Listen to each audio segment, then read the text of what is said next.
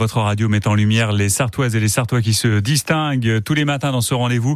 La fierté locale du jour. Bruno Van nous allons faire connaissance grâce à vous avec une femme qui préserve la mémoire de sa commune. Cette gardienne de la mémoire, en effet, c'est vous, Simone Robera.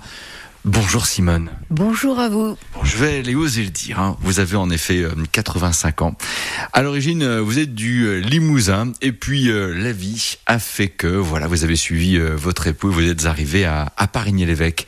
Quelle fonction avez-vous assuré d'ailleurs au plan professionnel à Parigny-l'Évêque bah, J'étais secrétaire général de la mairie de Parigny-l'Évêque, donc c'était l'administration. Vous avez euh, justement, c'était dans les années 60 lorsque vous êtes euh, venu et avez accédé à ce poste, vous êtes aussi intéressé à, à l'histoire locale et nous le disions, c'est vrai, gardienne de la mémoire pour rappeler ce que monsieur Fernand Crapez a fait pour Parigny-l'Évêque. Il en a été maire au début du siècle dernier? Oui, il a été maire de 1919 à 1935. Et c'est un homme qui a laissé en mémoire surtout son, son aspect social. Hein. Quand il a créé une association en 1928, il précisait bien que c'était pour euh, de multiples associations, mais il n'a pas oublié le social.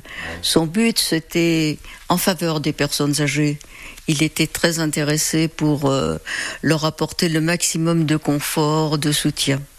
Grâce à vous aussi, Simone Robera, on se souvient encore aujourd'hui qui a été Marie Merly. Marie Merly, c'est un personnage qui a beaucoup marqué à Parigny-l'Évêque. Elle était sage-femme et infirmière. Elle était de l'assistance publique. On peut même se demander si, de ce fait, elle n'a pas eu euh, d'instinct le besoin, je dirais, de s'occuper de, multiples enfants. Euh, quand il y a eu la guerre en 1940, elle s'est chargée d'en récupérer, je crois, 116 ou 120, quelque chose comme ça, parce que les Allemands occupaient Parigny-l'Évêque. Et de nuit, elle partait à bicyclette, les plaçait dans des familles, allant jusqu'à Bouloir. Elle risquait tout. Elle était formidable. Et elle a effectivement sauvé de la mort des enfants juifs, disons-le. C'était ça essentiellement. À la fin de la guerre, elle est devenue maire adjointe de Parigny-l'Évêque. Simone Robera, comment s'appelle votre association? Mon association s'appellerait Mémoire des temps maintenant. Vous avez changé euh, son nom, mais l'essentiel c'est qu'elle existe. Oui, maintenant je ne veux m'occuper que de mémoire, de transcrire par l'écriture. Alors je pense que c'est là euh, qu'on peut laisser pour les générations futures une trace. La trace des tablettes. Merci beaucoup Simone Robera. C'est important de savoir qu'il y a des personnes euh, comme vous qui euh, agissait effectivement pour que les générations euh, à venir se souviennent de ceux qui ont eu une influence aussi par le passé. Vous êtes notre fierté 72 France Le du jour, Simone Robert. Vous prenez soin de vous et on se dit à très bientôt.